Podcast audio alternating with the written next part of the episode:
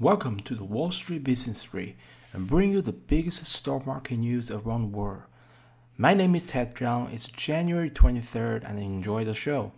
Today we are going to talk about the market sell-off and the tech correction. Stock kept the worst week in nearly two years with another round of intense chopping trading on Friday, sending the SP 500 trembling below its 200 days moving average a level of support that had held up since May 2020.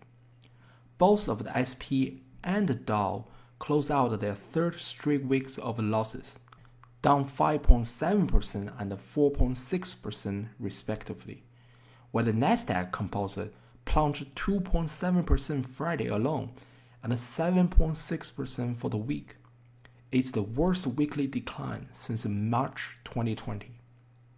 Netflix was the first major tech stock to report fourth quarter earnings, and the share plunged 22% Friday after the streaming giant posted slower subscription growth and a guide for the lower than expected revenue in the current quarter. Other Nasdaq companies such as Amazon, Meta Platform, and Tesla fell more than 4%, and Apple and Tesla on the deck to report earnings next week the major losses in the growth name has pushed the Nasdaq further in correction territory, down more than 14% since the November high, as a raising interest rate pressure technology stocks by making their lofty valuation look less attractive. Technology stocks officially enter correction territory after Wednesday's late Wall Street sell-off. The tech and the growth-focused Nasdaq 100 fell more than 1% during the session, bringing the decline from the high to 10.2%.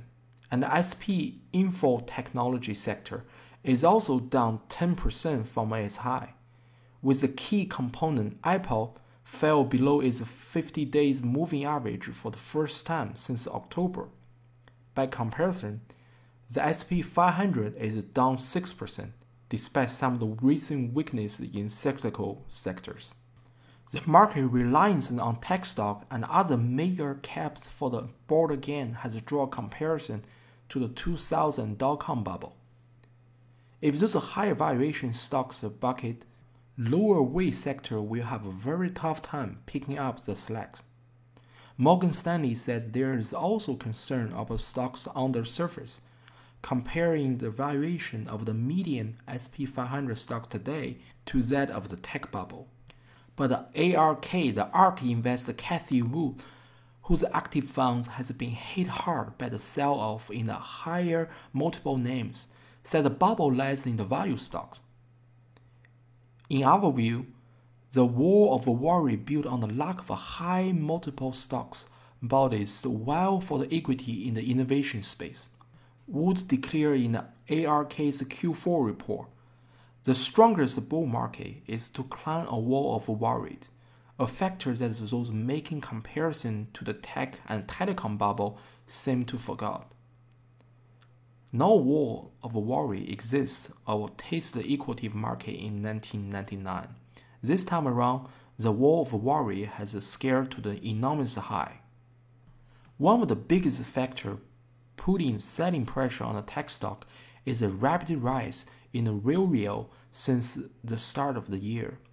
The real 10 year treasury yield, as a measure by inflation protected security, now sit at a negative 0.064%, 40 basis points higher from where it closed out in 2021.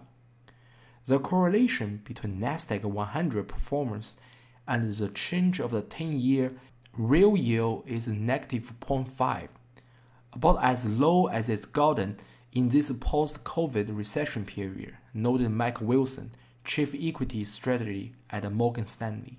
In other words, changes in the yields are currently a significant explainer of Nasdaq 100 returns.